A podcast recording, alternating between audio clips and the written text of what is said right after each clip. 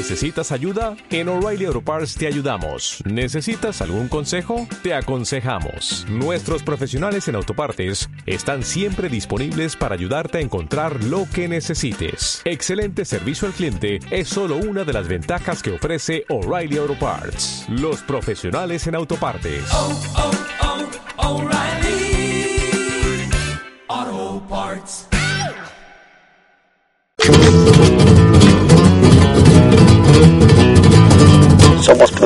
500 años de explotación. el año 2000 nos encontrará unidos o dominados. Alca, alca, al carajo.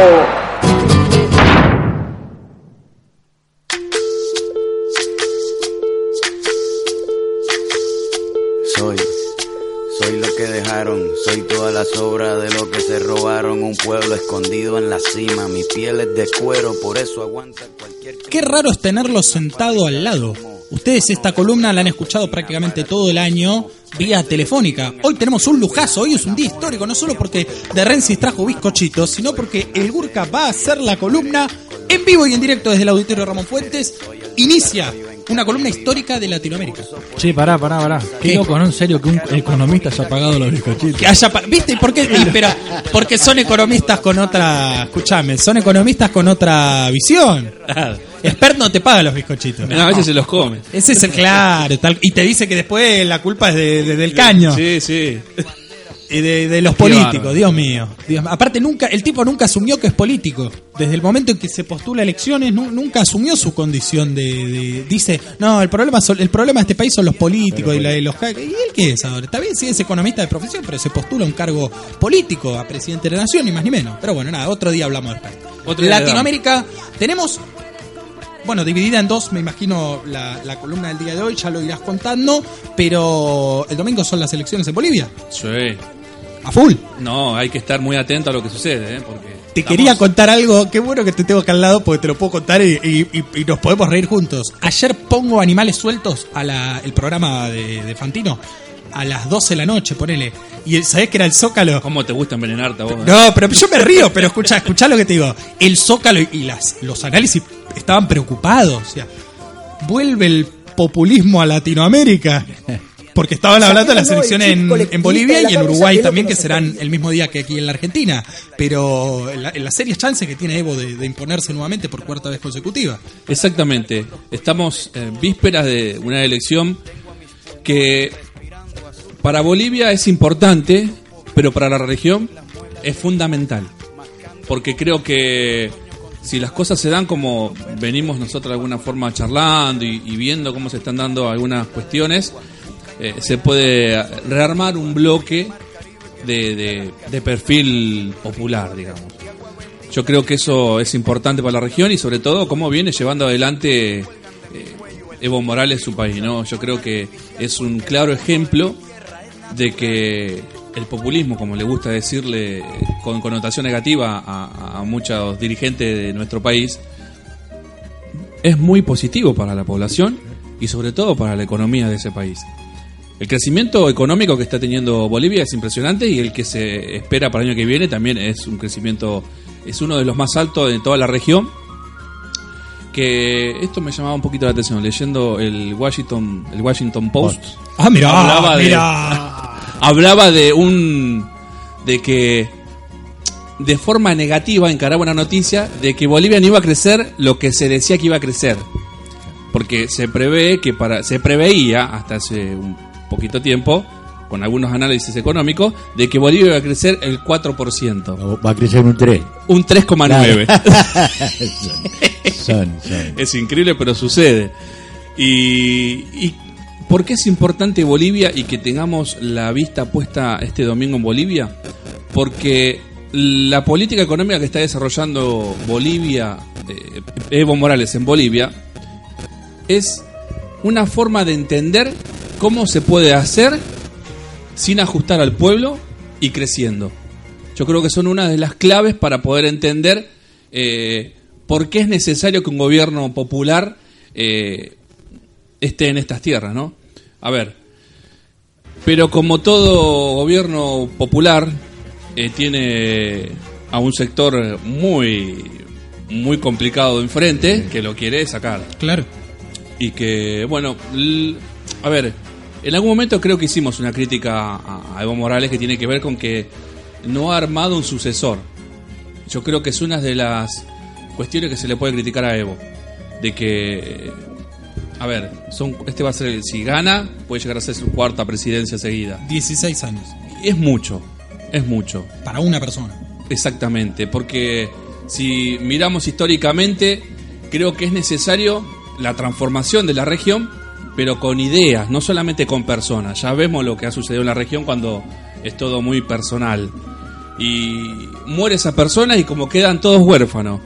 Entonces yo creo que es una de las críticas que se le puede hacer a Evo con respecto a esto. Después si vamos a, a- a- a la oposición que tiene Evo, que es bastante complicada y compleja entenderla la oposición, porque hay dos personas que lo siguen muy de cerca, a ver, de cerca a más de 15, 20 puntos de diferencia. Estoy hablando de los últimos números que, eh, números que arrojaron las encuestas. Por ejemplo, vamos a los números así eh, queda bien claro. A ver, Evo aproximadamente está en un 40%. ¿Le alcanza para ganar en primera vuelta? Si pasa el 40% y le lleva 10 puntos de diferencia al segundo, gana en primera vuelta. Está al borde. Es una situación muy parecida a la que ocurre en el gobierno de la ciudad con Larreta Con y Rodríguez. Larreta, Sí, claro. pero con otros porcentajes, pero la situación es bastante parecida. ¿Por qué? Porque Evo está cerca del 40%, o algunos la dan con 40%. El segundo que lo sigue es Mesa, con un 23%, o sea que ahí se da la diferencia de más 10 y él sobrepasa el 40%. Pero el problema está en que si no pasa el 40%, esa diferencia no sirve de nada. El tercero en, di- en discordia A ver. Ortiz, que viene con un. Los últimos números que estuve mirando de él eran 13%, 15%, estaba ahí. ¿De qué orientación ideológica? Viene a ser una derecha bastante complicada. Expert. Yo diría Bolsonaro. que sí, sí, es una. Exactamente. Bolsonaro. Más de Bolsonaro. Tinte, sí, de tinte Bolsonaro, sí. Mesa se puede decir, ese es el problema que tiene Mesa. Mesa, eh, si recuerdan, él viene, él fue vicepresidente en una gestión anterior Sí. y después fue presidente cuando el presidente renuncia, él se convierte en el presidente y después también él renuncia. ¿Qué pasa? Evo Morales en esta disputa por acceder al mar, con esa disputa que tuvo con Chile, Con Chile, ¿sí? eh, organizó y unió a todo el país y puso a mesa a un opositor para que vaya como representante de Bolivia a la Haya. ¿Qué pasa? Esta, esta situación lo que ha generado en Bolivia es que a Mesa lo asocian mucho con, con Evo Morales también. Entonces es como que tiene un techo y no puede romperlo, entonces no crece en las encuestas. A ver, ¿qué es lo que favorece hoy a Evo en, este, en esta elección? Que la oposición va bastante dividida. Porque si miramos los números, un 40% para un presidente con el crecimiento económico que tiene el país, con todas las, este, con todas las políticas públicas que ha desarrollado, debería tener más. Debería tener, digamos, un, un, un apoyo mucho más grande. Claro. Y no lo está teniendo. Y gran parte de ese apoyo lo ha perdido en Bolivia con las críticas que le hacen con respecto a esto, de que no ha podido construir un sucesor y que en una elección, que en un plebiscito que él organizó para ver si se podía presentar o no, lo perdió. Lo perdió. Y sin embargo después por otros artilugios eh, judiciales se presenta igual. Yo creo que estas son las cosas que le juegan en contra a Evo y que, bueno, me parece que hacen que hoy esté con el 40% y no con un 50%, por ejemplo O más. o más también. Por eso yo creo que es fundamental mirar las elecciones este domingo porque no está fácil. Uno mira los números y piensa que puede ser, eh, que es muy posible que Evo re- sea reelecto, pero hay que tener cuidado porque está muy al límite Evo y necesita por lo menos alcanzar un 42-43%. Como para también, porque no se, sa- no se trata solamente de que gane la elección, sino también se trata de lo que de los diputados, con Claro. todo lo que conlleva la elección para los próximos cuatro años de gobierno. Por eso es importante que la sigamos de cerca para ver cuáles son los resultados que, que obtiene Evo Morales este domingo. El domingo entonces, análisis especial de Sergio. ¿Va a estar acá o en Santa Clara? Este domingo, Este domingo, ¿dónde vas a estar? trabajando acá en Buenos Aires. Bueno, muy bien. Catarata de tweets de Sergio Almirón. Tengo un congreso Un coque sí, en pla- en plaza, va a Plaza Congreso a No, no, el barcito va. Congreso, Claro, un cafecito. Claro, claro, claro. Ahí, pues, está muy bien, ahí va mandando sus tweets. Y mm, bueno, por favor, vamos a la vieja ceremonia, el avión despegando. No, pero vos se lo tenés que decir antes. No, pero mirá, mirá la cara. Mirá la cara. Ah, mirá Está- está- ¿Viste? De está aceitado, ¿eh? pero ya lo volvimos loco el año pasado. ¡Ecuador! Ecuador. Bueno, Ecuador. Eh, ¿Qué se puede decir de Ecuador? ¿Estalló la bomba o no estalló? No, yo creo que esto recién comienza, hay una tregua que se da, a ver, vamos a hablar de los resultados que arrojó todo lo- los, el paro nacional que hubo durante 11 días que encabezaron los eh, movimientos indígenas, que finaliza esta semana con un acuerdo en donde, que esto es histórico, ¿eh? que hayan reuni- se hayan reunido con el presidente y que lo hayan eh, hecho en vivo. Esto es histórico.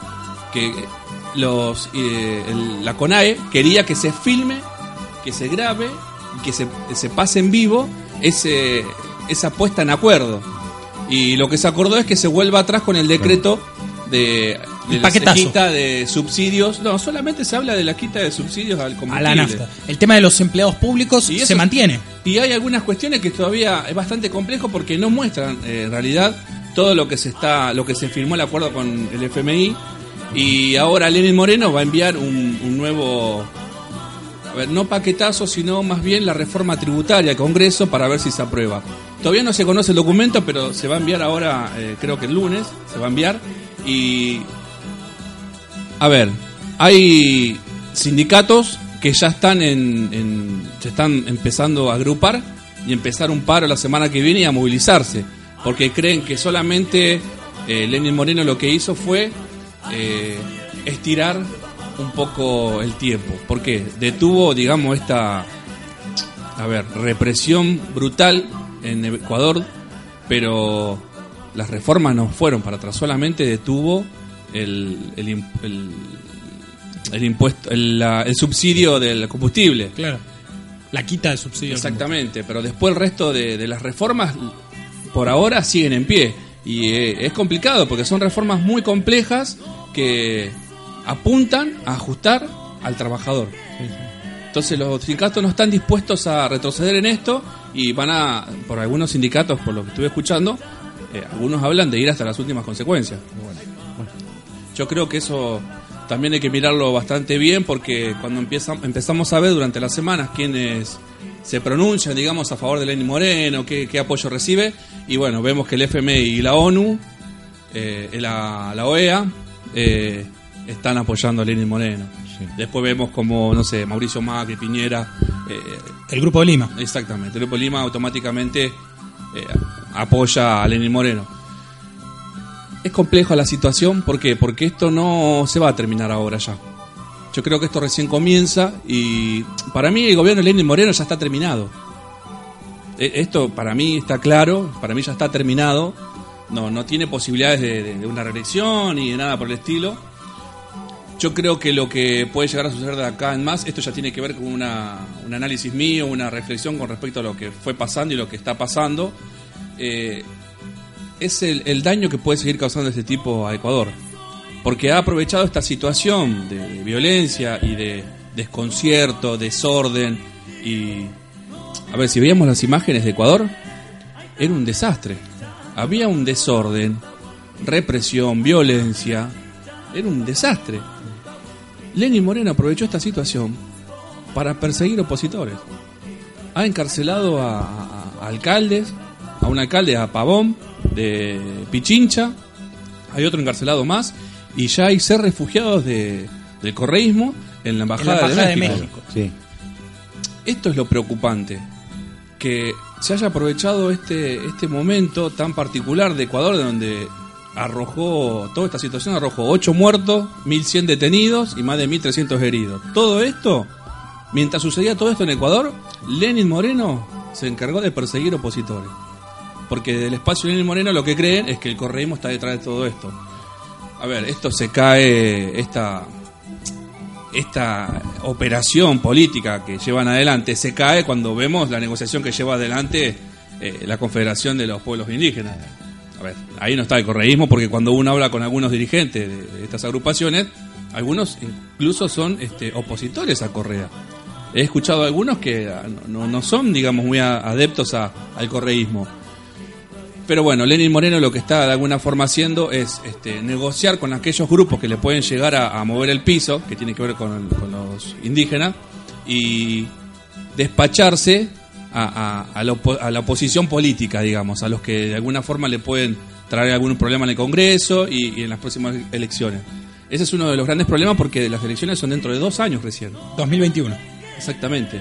Y es mucho tiempo y yo creo que Lenin Moreno ha perdido muchísimo apoyo en el Ecuador. El único apoyo que lo sostiene a Lenin Moreno tiene que ver con apoyo extranjero, Sí, sí. que eh, eh, es lo preocupante.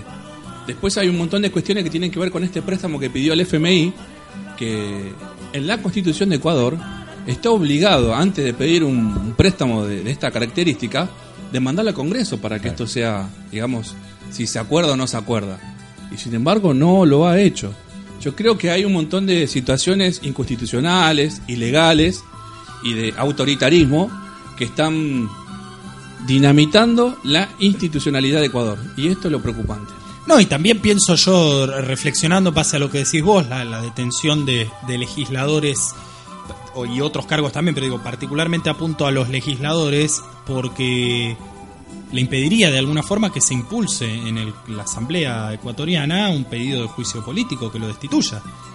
Si vos a tus principales opositores, que son los que pueden hacer la rosca en el, en el Congreso, sería, pero en la Asamblea ecuatoriana, los metes en cana y haces que se exilien en una embajada, y bueno, el resto antes de, antes de avanzar con eso lo va a pensar dos veces. Como un Exactamente, como un tiene que ver- disciplinamiento para tal vez una oposición no tan acérrima como es la del... cor- Porque esto es increíble, vos te acordás, lo comentamos eh, cuando, cuando fueron las elecciones en Ecuador, eh, Guillermo Lazo era el que había ido al balotaje con, con Lenny Moreno, hoy eh, aparece como aliado. Exactamente. De- automáticamente, después de haber ganado las elecciones, Lenin Moreno empezó a, a alinearse con otros sectores de, de Ecuador, que es- son ni más ni menos que las Fuerzas Armadas, el establishment ecuatoriano y los medios de comunicación. Y son estos gru- tres grupos que están operando en Ecuador, eh, dinamitando toda posibilidad de una oposición popular y haciendo y escondiendo y ocultando muchas de las cuestiones turbias que está llevando adelante Lenin Moreno en Ecuador. Pero vos fíjate que eh, le podemos cambiar el nombre, la podemos llamar Ecuador, la podemos llamar Honduras, Argentina, y siempre es el mismo método, y siempre es el mismo proyecto el que interrumpe la voluntad de los pueblos. Eh, A ver. el, el neoliberalismo recalcitrante y que no, no, no habilita al pueblo a decidir por sí. Es que un poco, a ver, haciendo un poco de historia con respecto a esta columna, esta columna nace porque empezamos a ver similitudes en toda la En región. toda la región.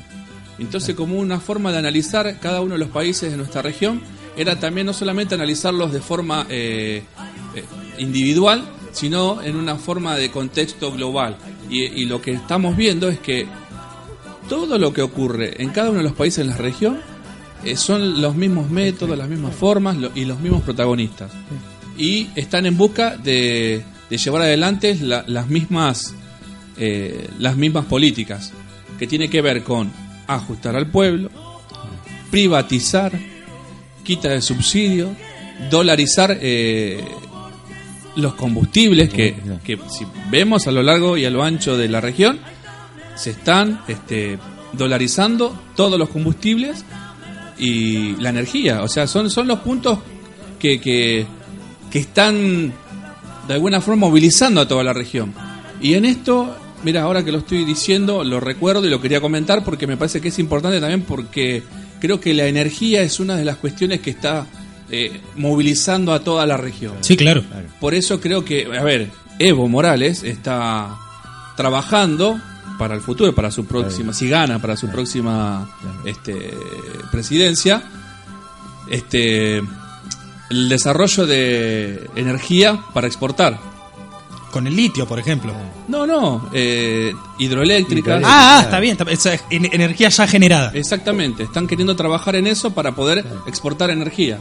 Y porque tiene que ver esto con, con todo lo que se está dando en la región, porque vemos que el establishment eh, lo que quiere es apropiarse de la energía de, estos, de todos los países. Lo que vemos es eso.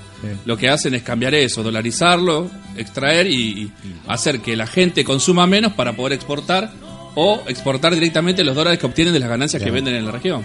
Es complicadísimo, pero bueno, creo que Ecuador esto recién comienza, esto es un capítulo nomás de lo que sucede en Ecuador y que me parece que lo más preocupante está por venir, que tiene que ver con, eh, va a haber consecuencias por todo esto lo que sucedió, que tiene que ver con la caída de la economía y con nuevos actores que empiezan a aparecer en la arena política de Ecuador. Ojalá que no aparezca la figura de la muerte otra vez, ¿no?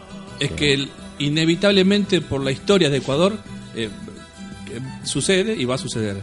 En estas últimas semanas, como te digo, hubo ocho muertes, que son las oficiales. Por lo, eso es lo que lo Extraoficial dice que hay algunas más. sí. No, no, esto no lo podemos a- afirmar. Pero bueno, hubo 1.100 detenidos, 1.300 heridos. y Pero bueno, esperemos y vamos a ir contando semana a semana qué es lo que ocurre en la región y bueno, en este caso Ecuador. Bien, entonces, recapitulando, el domingo 20, este domingo, elecciones en Bolivia presidenciales y el domingo siguiente, o sea, el 25, además de hablar de las elecciones de Argentina, vas a tener que hablar de las elecciones de Uruguay, donde también, esto me enteré ayer, también eh, hay, hay sistema de segunda vuelta. O sea, podría haber balotage entre el candidato, vas a corregirme si me equivoco, el que mayor intención de voto tiene es el candidato del Frente Amplio, Daniel Martínez, y el segundo es la calle Pou, que es eh, derecha, eh, no sé si Bolsonaro, pero derecha, derecha. Sí, una Gracias. derecha conservadora. Listo. Punto. Sí. Graso. Y yo estuve esperando este momento para hacer una consulta. Ah, Ya que vos hablabas de, de los zócalos, los zócalos. yo vi un titular. A ver, La dictadura de Maduro ganó un lugar en derechos humanos en la ONU. muy bien, estuvo todo bien, todo bien. estuvo Esto, bien. este, este, este. Esto es así, eh, pero, Pero- no la dictadura de Maduro, Lo escribió Baldomero. Pero claro que Lo escribió Baldomero. sino que eh, se acordó que Venezuela eh, forme parte. Se votó. Eh, 193 claro, votos. hay- hay- eh, bueno, la, mi pregunta era esa, ¿no? O sea, fue eh, electo, no es que la dictadura de eh, Maduro no, no fue Maduro con cuatro oficiales y, Ah, y- sí, armados, claro. ahora estamos nosotros. No, no, no, esto fue Sentido elegido común. democráticamente Claro. y yo lo que demuestra esto que decís vos, Leo, es que la prensa se ha encargado de demonizar a Maduro más allá de sus errores, Sí. de forma tal que, que para algunas personas que no conocen mucho de la política venezolana, eh, pase lo que pase, Maduro va a ser un dictador. Claro. Lamentablemente. Claro, uno, lamentablemente. uno lee el, tit- el- el- el titular y dice, uh, ¿qué pasó? Maduro fue y se metió en la ONU y agarró un lugar. No, lo votaron. Claro, pero que encima no es que votan a Maduro, votan a Venezuela. Claro, están Venezuela, sí, al pueblo, claro. Es- eh, Al eh, país, este es sí. el error y la operación de los medios de comunicación, Tal cual. que, que transforman la realidad y, y- y la transforman de tal manera que la convierten en, en una realidad paralela que les conviene a ellos. ¿no? el Consejo de Derechos Humanos de la ONU que puso, como podríamos decir, vidriera antes de esta votación el informe de Bachelet que justamente era adverso a, la situación de los derechos humanos en Venezuela. Bueno, eso no, no, no gravitó lo suficiente y, y me parece lógico que se vote no a favor de Maduro, sino a favor de que el pueblo de Venezuela tenga su representación en ese, en ese lugar. Así que creo que deben estar todos. ¿No? en, el- los organismos internacionales. Si no, eh, volvemos a, a los ejemplos de Cuba, cuando, la- cuando Cuba estuvo sancionada durante muchos años, bloqueada eh, internacionalmente. Yo creo que no van a no van a repetir el mismo el mismo error. No, pero igual errores se cometen. Por, eh, por ejemplo, eh, en esta situación que vive Ecuador, hay muchas denuncias de, de- de- de que hubo por parte del Estado cosas que no tienen que ver con la legalidad propia de un Estado. Y yo creo que se, se- fueron por derechos eh, muy... A ver, mataron gente.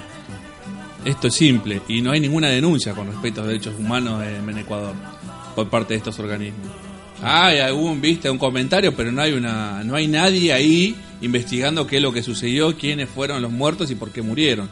Esto es lo grave, ¿no? De cómo este tipo de, de instituciones operan a veces para Es lo- intereses lo- económicos. es un poco lo que dice Rodri, que si vos le vas socavando todo, todo aquello que puede hacer un muro de contención a, a la, a, a la, muerte y a todo eso, o sea, poniendo, de- deteniendo políticos opositores, eh, que se escapen del país, y evidentemente vas a tener una contención. Ya la tenés con el poder de, de, ¿cómo se llama?, de la comunicación, más el poder económico que te da Estados Unidos. Y metes en cana a los políticos, evidentemente tenés campo arado. ¿Quién, quién te para?